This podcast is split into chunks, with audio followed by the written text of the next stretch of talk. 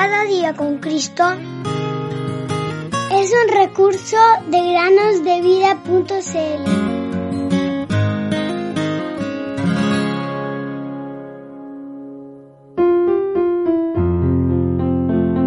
Someteos, pues, a Dios, resistid al diablo, y huirá de vosotros.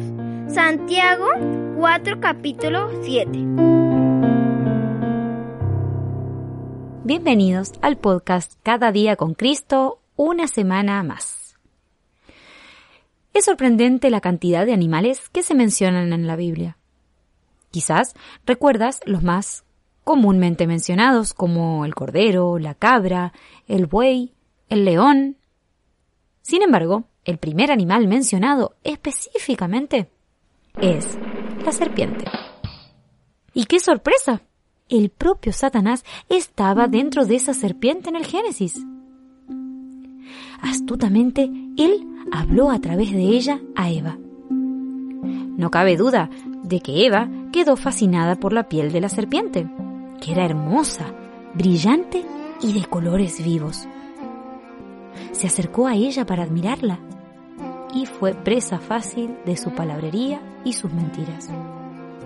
Tomó el fruto prohibido del árbol del conocimiento del bien y del mal, del cual tenían prohibido comer. Y también le dio un poco a Adán, su marido. Y de esta manera, el pecado entró en el mundo. Y este es el testimonio de la Biblia.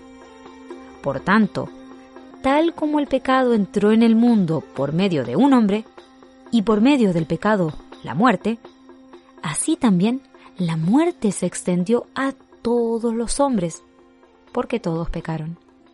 Romanos 5:12.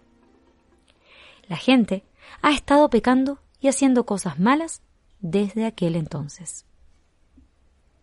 Hoy en día, a Satanás le gusta tentar a los niños y niñas para que hagan cosas malas.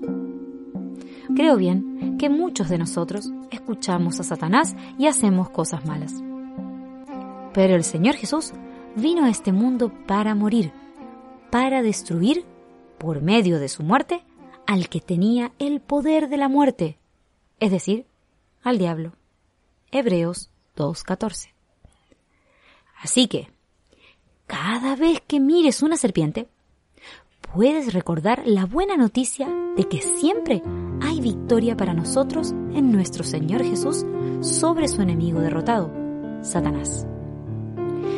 Dios gracias que nos da la victoria por medio de nuestro Señor Jesucristo. Primera los Corintios 15, 57. Fija